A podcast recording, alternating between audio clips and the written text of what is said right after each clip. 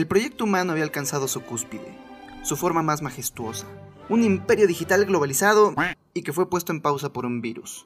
La forma de vida más básica que existe, si es que acaso está viva porque la línea ahí es medio borrosa, nos reveló como lo que realmente somos, un montón de primates vulnerables y asustados, pero con un plan.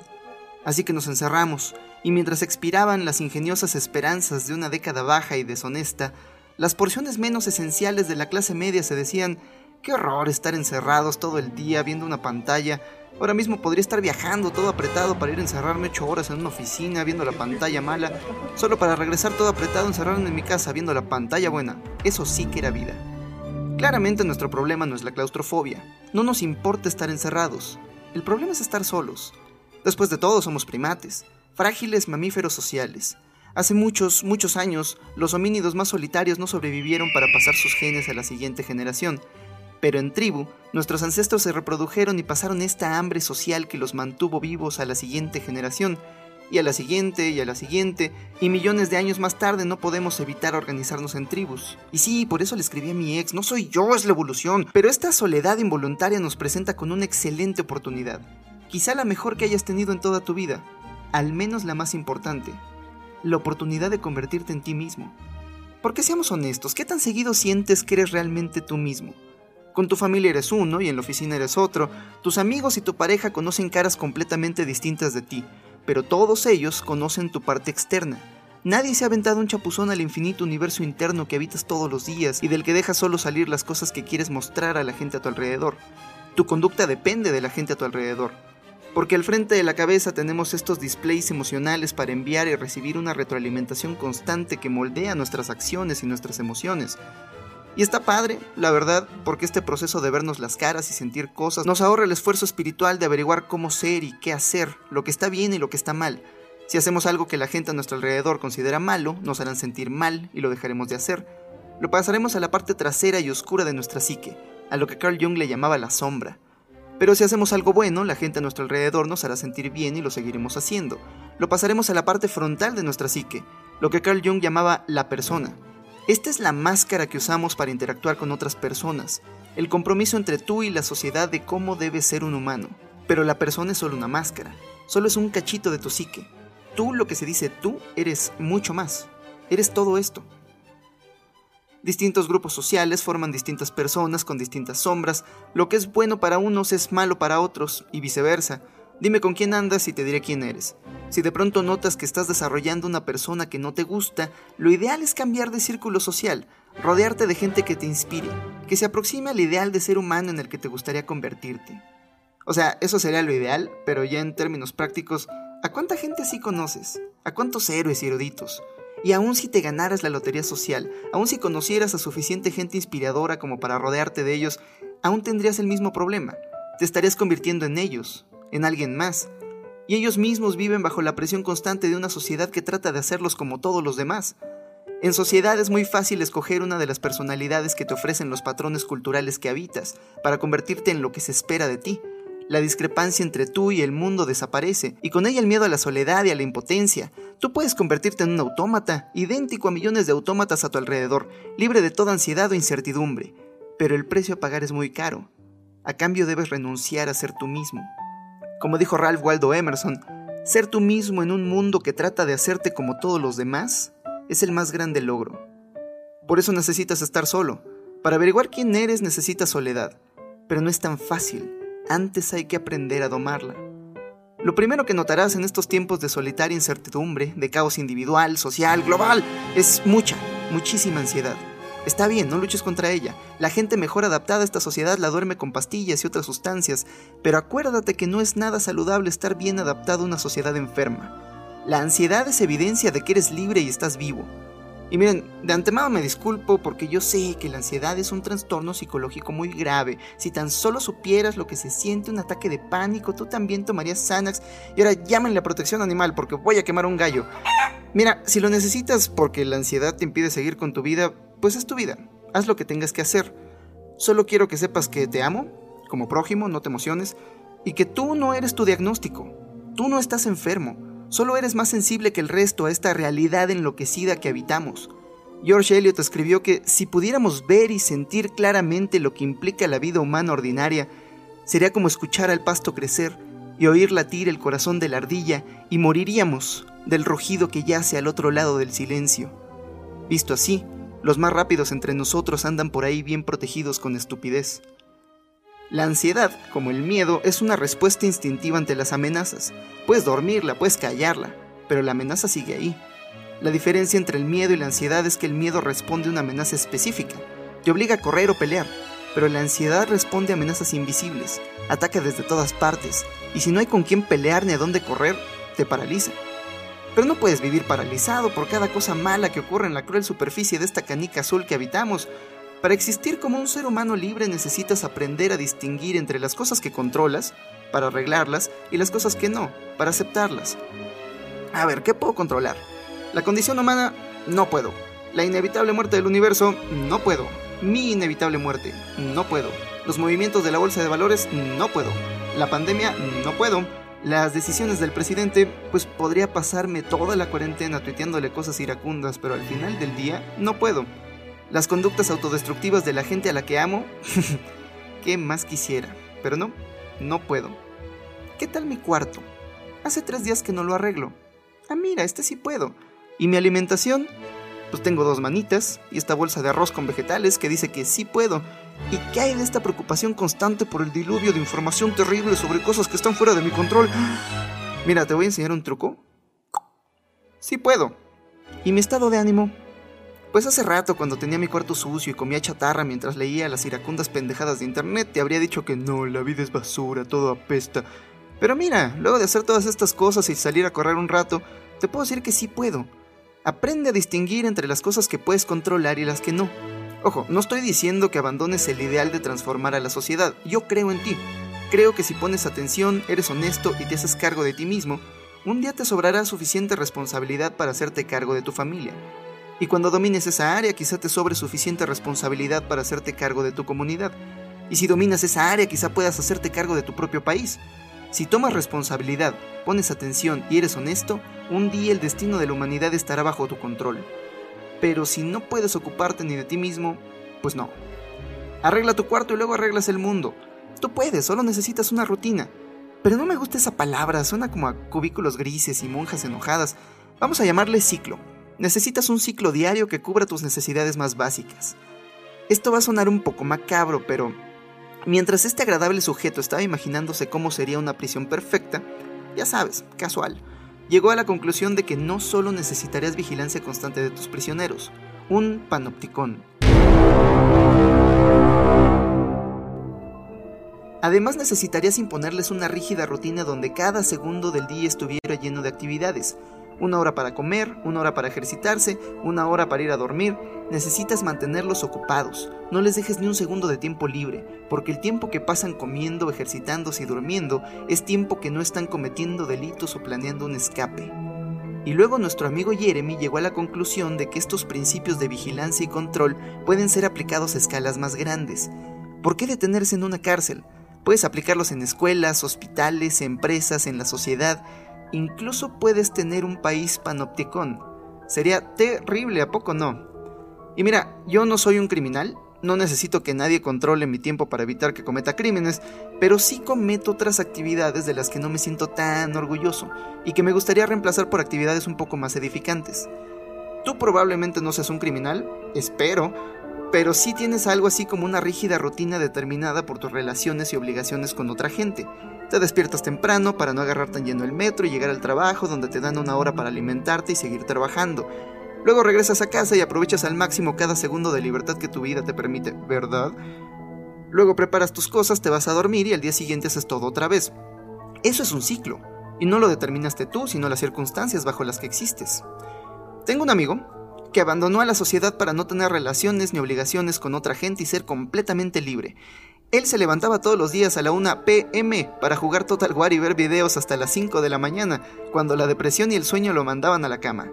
Ese también es un ciclo, y tampoco lo determinó mi amigo, libre del yugo de la sociedad pero prisionero de un cuerpo hecho de carne, programado con impulsos básicos en desorden y sin nadie que los coordinara. Sin ciclo ni propósito, somos esclavos de nuestros impulsos, como animales pero sin instinto. Entonces, si nunca has controlado tu propio ciclo, te recomiendo usar papel y lápiz. Escríbelo cada noche, vívelo cada día, con el tiempo se va a volver automático. Al despertarte toma un vaso de agua, escríbelo. La palabra escrita es poderosa y al dormir nos deshidratamos como no tienes idea.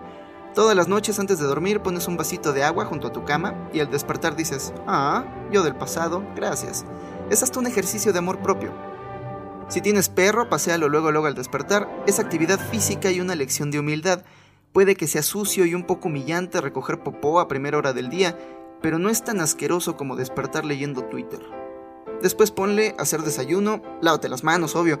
Hazte de comer como si cocinaras para alguien que amas. Internet está lleno de tutoriales que te enseñarán a seguir instrucciones, que mereces comer rico y que el trabajo duro tiene recompensas. Ya tienes agua y comida, ¿qué más necesitas? Actividad física. Mira, no estoy diciendo que te avientes a hacer una rutina de Insanity todos los días, aunque si ya lo estás haciendo, recuerda, focus.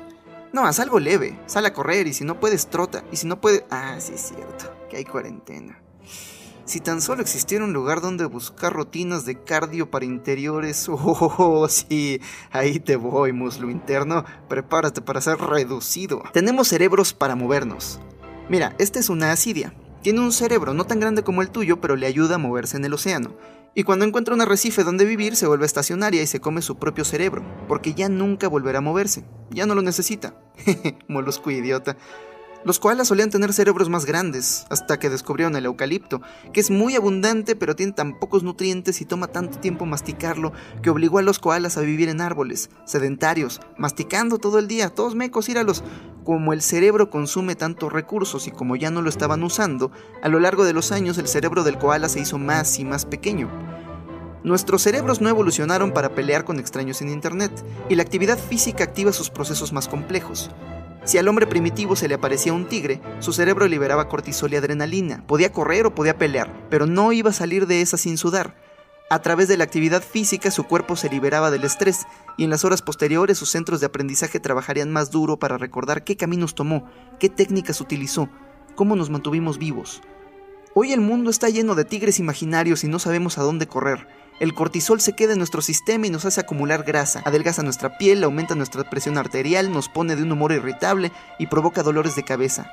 Prueba alrededor del parque. Si no hay a dónde correr, cualquier ruta es buena. Ya les dije que no son vacaciones. Quédate en tu casa y reduce tu muslo interno. El punto es liberar estrés, activar la mente, fortalecer el sistema inmunológico, y alcanzar ese estado de gracia en el que tu cerebro no puede mantener sus funciones y tu monólogo interno al mismo tiempo, así que tu voz interior se calla y alcanzas el silencio, y en el momento no lo piensas, porque en el momento no piensas, no eres tú, eres la sustancia eterna del universo fluyendo a través de tu forma de chango, pero más tarde, al recordar ese momento de éxtasis en el que corrías al ritmo de tu canción favorita, piensas, ojalá que todo el mundo pudiera sentirse así, al menos una vez en su vida. Ojalá. Siguiente punto, bañate para no leer a cavernícola. Y ya, es todo lo que necesitas, ¿no? ¿Qué más? Meditación. Yo sé que suena pura basofia hippie, pero es simple higiene mental.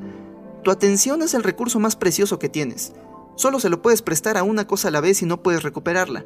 El ecosistema digital que habitamos entrena nuestro cerebro a saltar entre contenidos cada vez más cortos para mantenernos atados a sus plataformas y utilizar nuestros datos para vendernos cosas. Su negocio está demoliendo nuestra atención colectiva pero si todos los días te sientas en silencio y le prestas atención durante 15 minutos a tu respiración, estás entrenando a tu cerebro a experimentar la realidad aquí y ahora. Hay un millón de tutoriales en línea, pero si este video alcanza los 100.000 likes, hago un video sobre cómo meditar sin leggings y sin tanta palabrería hippie. Y ya que estamos en el tema de la atención, güey, quiérete. Borra tus redes.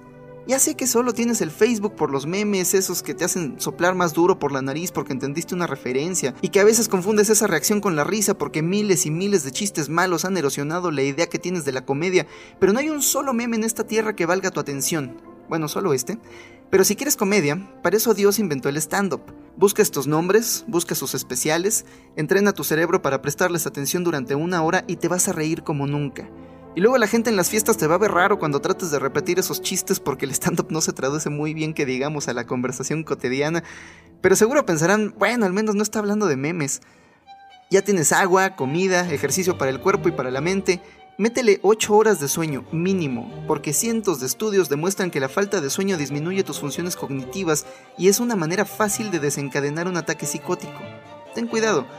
Y si además le dedicas una hora a la limpieza del espacio que habitas, mira, te queda todo este tiempo para hacer lo que tú quieras. Delinquir. No, no es cierto. Escribe este ciclo para ayudarte, no para castigarte si te faltó una actividad o si llegaste otra muy tarde. Adáptalo según tus necesidades, pero síguelo. Si la ansiedad te paraliza y no sabes qué hacer, mira la lista, sigue el plan. Habrá días buenos y habrá días malos, pero tú confía en el proceso. Oye, que hoy no corrí tanto como planeaba, tú confía en el proceso. Oye, mis órganos internos me odian porque me ganó la tentación y pedí un pollo Kentucky. Pues claro, eres un ser humano, mañana será otro día, pero recuerda cómo te sientes ahora y confía en el proceso. Oye, pues la neta es que toda la gente a lo largo de mi vida me ha dicho que soy un bueno para nada y pues no tengo muchas pruebas de lo contrario. Tú sigue, confía en el proceso. Construir un ciclo toma días, semanas. Somos lo que hacemos repetidamente. La excelencia no es un acto, es un hábito. Como dijo Aristóteles, o fue Will Durant, porque en internet también dice que fue John Quincy Adams. Bueno, los tres, digo, los dos fueron personajes formidables. El punto de todo este ciclo, además de lidiar con la ansiedad, es ponerte en la mejor condición posible para evitar la libertad que existe en el espacio vacío de tu agenda. Este es el espacio en el que nacen las leyendas. En este espacio van las actividades que te hacen sentir orgulloso de ser humano. Beethoven dijo que el punto de estar vivos es acercarnos tanto como podamos a la divinidad y esparcir esa energía entre todos los seres humanos. Y ya sé que la palabra divinidad le da roña al nihilismo individualista que habitamos, pero los grandes sabios de la humanidad no eran tontos que creían en señores gigantes de barbas. Para ellos lo divino era el patrón de comportamientos y estructuras que emergía de la interacción entre miles de individuos a lo largo de miles de años. Ser humano es un juego en equipo, al acercarnos a la divinidad solo hacemos nuestra parte individual en el proceso de la humanidad de encontrarse a sí misma. Si quieres averiguar quién eres, no te lo vas a encontrar en una pantalla, mucho menos en la multitud. Como dijo Nietzsche, un hombre corre hacia su vecino porque quiere encontrarse, el otro porque quiere perderse. Su mal amor propio hace de la soledad una prisión para todos. La soledad no es algo que te ocurre, es algo que debes encontrar, es un esfuerzo deliberado. Esa voz interior que buscas solo habla cuando estás en silencio, y el silencio se encuentra en esas cosas que nos hacen humanos, en el arte, en la poesía, en la ciencia, en todas esas áreas de la expresión personal que requieren de práctica y disciplina y que hacen de este mundo sombrío un lugar más tolerable. Porque ser humano y estar vivo implica dolor y pérdida y confusión y decadencia. No hay una sola persona en el mundo que no esté sufriendo o dormida.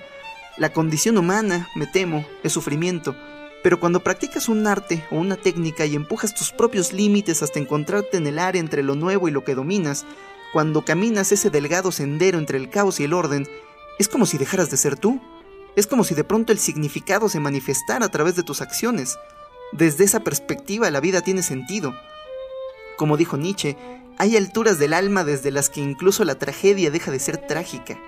Y es en este camino entre el caos y el orden en el que surgen las obras, inventos y descubrimientos que hacen la vida más tolerable para el resto de la humanidad. Toda la música que escuchas en cuarentena, las obras maestras, la tecnología moderna y las curas de incontables enfermedades son obras de seres humanos formidables que hallaron su propósito en la línea entre el orden y el caos, le invirtieron toda su energía y el camino les reveló su lugar en el mundo. Porque no vivimos aislados, vivimos en una sociedad, y si nos aproximamos a la divinidad y nos encontramos a nosotros mismos, es para servir a la humanidad. Cualquier otra cosa son chaquetas mentales. La filosofía no existe para aburrir gente en las fiestas o para escribir textos académicos para otros académicos que por fuera dicen, oh claro, me encantó la deconstrucción de la dialéctica hegeliana de tu disertación, pero por dentro piensan, chale, yo tampoco entendí. La filosofía es el arte de vivir bien, y hoy más que nunca, el proyecto humano necesita que dejes de ser todos los demás y te conviertas en ti mismo. Y no por capricho, por supervivencia, para que nos ayudes a navegar por los mapas del caos. Porque la sociedad que entró a la pandemia no es la misma que saldrá, y aquellos que tenían todo invertido en aquella obsoleta idea del mundo tratarán de conservarla, aun si choca contra la realidad, incluso si la contradice, aun si cuesta vidas. Una sociedad de autómatas guiados por ciegos funciona cuando las condiciones del mundo son estables, pero las condiciones del mundo ya no son estables. Necesitamos individuos libres que inventen nuevas formas de ser humano y estar vivos. Necesitamos individuos libres que nos ayuden a defender la dignidad humana. O como dijo Stefan Zweig, en estas épocas donde los valores más altos de la vida, nuestra paz, nuestra independencia, nuestros derechos básicos, todo lo que hace que nuestra existencia sea más pura, más bella, todo lo que la justifica, se sacrifican al demonio que habita en una docena de fanáticos e ideólogos, todos los problemas del hombre que teme por su propia humanidad se reducen a la misma pregunta. ¿Cómo permanecer libre? Libérate del sistema, después de la multitud y después de tus propios impulsos. Encuentra lo que amas y deja lo que te mate. Esa voz interior que buscas solo habla cuando estás en silencio. Camina por la línea entre el orden y el caos. Y aquí, me temo, es donde nos separamos. El resto del camino es tuyo. Nadie puede acompañarte. Nadie más puede vivir tu vida y nadie más puede decirte quién eres. Pon atención y di la verdad. Duerme bien y no te preocupes. No sabemos lo suficiente para preocuparnos. Preocuparse es rezarle al diablo, es apostar en contra de uno mismo. Al destino se le enfrenta con valor y esperanza. Y pues nada, nos vemos del otro lado de la soledad, a ver con qué mundo nos encontramos. O bueno, eso dicen los libros que he leído. Ahí te dejé las fuentes en el primer comentario por si quieres leer más al respecto. Igual podrían ser ilusiones mías, alimentadas por un montón de autores muertos, pero creo que un buen modo de poner a prueba nuestras ideas para ver si son reales o no es estamparlas contra la realidad y ver qué tal funcionan. Y eso hice hace un par de años ya. ¿Recuerdas ese amigo mío que se fue al bosque y acabó jugando Total War toda la noche para dormir todo el día? Pues ese muchacho era Albert Einstein. No, no es cierto, ese era yo, antes de tomarme en serio los consejos de los libros que leía, porque los seres humanos del siglo XXI nacimos atrapados en una perversa contradicción. Vivir sin propósito es un destino peor que la muerte, pero cuando descubres que el propósito de tu civilización está equivocado, pues hay de dos sopas, seguir viviendo una mentira o abandonarle y vivir en vano. En este video, apresurado e imperfecto como es, les ofrezco una tercera opción les comparto un poco de lo que me ha ayudado en estos años para encontrar un lugar en el mundo, un propósito independiente de esta brevísima civilización, pero en sintonía con la humanidad, el mundo y la realidad que lo contienen. Entiendo que no todo el mundo puede abandonar a la sociedad para encontrarse a sí mismo, pero sí podemos darle estructura a nuestras vidas para aprovechar al máximo los momentos de soledad que encontremos. Vienen tiempos difíciles, pero ¿cuándo fueron fáciles? Viene una época complicada, pero esta tampoco era muy sencilla que digamos. Si no hay un momento perfecto, entonces cualquier momento es bueno para darle orden a nuestra vida. Y le damos orden a nuestra vida para servir a la humanidad que tiene sus propios planes. Disculpen que haga énfasis en este punto, pero ¿qué otro propósito puede haber? Estos videos, amigos, los hago para ustedes, que me escuchan, con la esperanza de que sean de ayuda. Si luego ustedes van y ayudan a otras personas, si ellas ayudan a otras personas, bueno, uno solo puede asomarse al corazón del proyecto humano a través de la imaginación, pero me imagino que su propósito será más alto y estará mejor preparado para enfrentar cualquier reto. Seamos pesimistas, solo por un segundo. Supongamos que lo peor ocurre y todos nuestros planes fallan, todas nuestras ideas eran falsas y a pesar de todos nuestros esfuerzos, la oscuridad nos alcanza. ¿Cómo nos va a encontrar? ¿Tirados en el piso? ¿Enfermos de ansiedad y de futuro? ¿O nos va a encontrar ocupados en construir una mejor humanidad? Ahora seamos optimistas, ¿qué tal si sobrevivimos? ¿Cómo recordaremos esta crisis? Los tiempos duros se acaban, el dolor es pasajero, pero la gloria es eterna. La memoria es para siempre. Si tuvieras que vivir la misma vida eternamente, ¿vivirías con miedo o con esperanza? ¿Dónde está la memoria de los días que fueron tuyos en la tierra y tejieron dicha y dolor y fueron para ti el universo? El río numerable de los años los ha perdido. Eres una palabra en un índice, Dieron a otros gloria interminable los dioses, inscripciones y exergos y monumentos y puntuales historiadores. De ti solo sabemos, oscuro amigo, que oíste al ruiseñor una tarde. Entre los asfodelos de la sombra, tu vana sombra pensará que los dioses han sido avaros, pero los días son una red de triviales miserias, y habrá suerte mejor que ser la ceniza de que está hecha el olvido. Sobre otros arrojaron los dioses la inexorable luz de la gloria, que mira las entrañas y enumera las grietas, de la gloria que acaba por ajar la rosa que venera. Contigo fueron más piadosos, hermano. En el éxtasis de un atardecer que no será una noche, oyes la voz del ruiseñor de Teócrito. Y ya en dos semanas hablamos de guerra. Bye.